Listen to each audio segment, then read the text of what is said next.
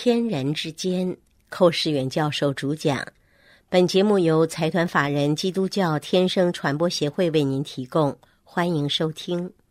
下面所讲的题目是天人合一，所用的经文是在马太福音第一章二到十六节。亚伯拉罕生以撒，以撒生雅各，雅各生犹大和他的弟兄。犹大从他马氏生法勒斯和谢拉，法勒斯生希斯伦，希斯伦生亚兰，亚兰生亚米拿达，亚米拿达生拿顺，拿顺生撒门，撒门从拉合氏生坡阿斯，坡阿斯从路德氏生厄贝德，厄贝德生耶西，耶西生大卫王，大卫。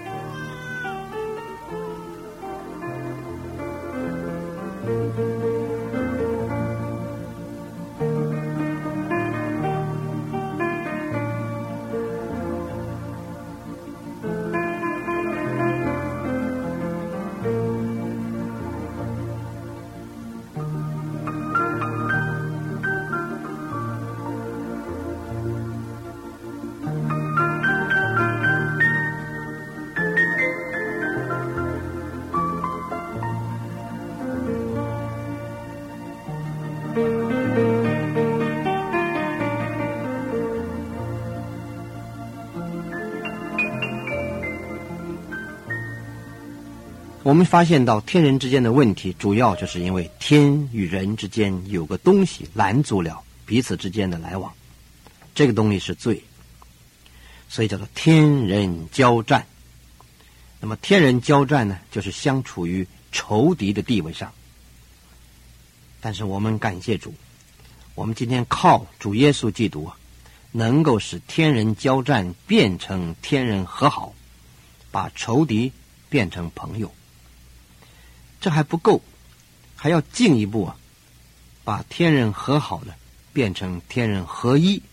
这个合一就是把从朋友变成夫妇。你看这三种的关系：第一种是仇敌的关系，第二种是朋友的关系，第三种是夫妻的关系。天人交战是神人处在仇敌的地位上，天人和好是仇敌变朋友了，天人合一。是朋友进一步变成夫妻了，那么这个三者就是解决天人之间问题啊，主要的这种关系的表现。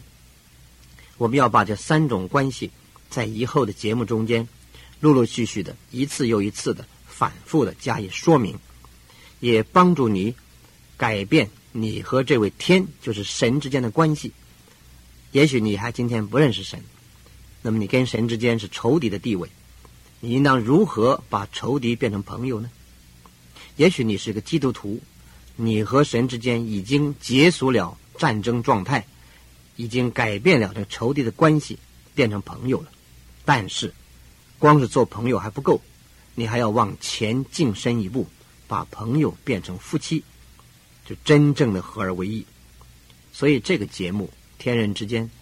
也不仅是为着一些慕道的朋友，还不认识上帝的朋友预备，也是为我们主内弟兄姊妹预备，使大家都能借着这个节目，使外邦人能变成基督徒，使基督徒能够成为一个跟随主的人。我们是目的如此，我们要祷告，也请听众中间所有主内弟兄姊妹为这个节目祷告，使我们这个节目能够成为真正能够供应。所有收听的节目，每一个人，我们真是要继续在思想，在马太福音书第一章里面，我们这个节目呢，要准备从新约每卷书里面往下查考，用这个查经的方式，把我们带到天人合一的里面。在马太福音第一章，如果你有圣经在手，你可以大家看一看，这个第一章里面呢。是讲到一个耶稣的家谱，这是个很重要的记载。虽然很多人读圣经不愿意读家谱，但是至少有一件事情你要记住，就是这个家谱中间有一个字你不能忘记，不能忽略。这个字什么字呢？就是“生”，生命的生。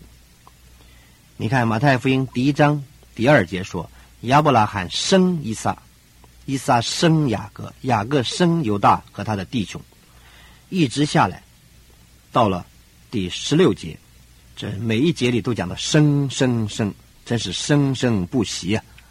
这个字非常重要，这告诉我们一个真理，在马太福音第一章。这个耶稣的家谱里面充满了生气，充满了生命的气息，在这个家谱里面都是生字儿，没有看见死这个字儿，可见在耶稣基督里面有生无死，有生没有死。但是如果你手头的圣经有是新旧约传书的话，你可以看创世纪第五章，在创世纪第五章里面呢。你发现另外有一个家谱，那个《创世纪》五章呢？那是第一节是讲到亚当的后代记在下面，这个后代啊，正确的翻译就是就是家谱，亚当的家谱在这里。第三节说亚当活到一百三十岁，生了一个儿子，形样样式和自己相似，就给他起名叫赛特。亚当生赛特之后，又再世八百年，并且生儿养女。亚当共活了九百三十岁，就死了。死有个死的。第六节说，赛特活到一百零五岁，生了伊诺士。第八节，赛特共活了九百一十二岁，就死了。第九节，伊诺士活到九十岁，生了该男。第十一节，伊诺士共活了九百零五岁，就死了。在这个创世纪第五章啊，从第一节啊。一直到后面所讲的第二十呃第三十一节、三十二节这一段里面呢，就是讲到另外一个家谱。这个家谱呢，就是亚当的家谱。在亚当的家谱里面呢，你看到有生有死，有生也有死。但是刚才所念耶稣基督的家谱里面有生没有死，这绝非偶然的事情。这样的记载绝非偶然，也不是多余。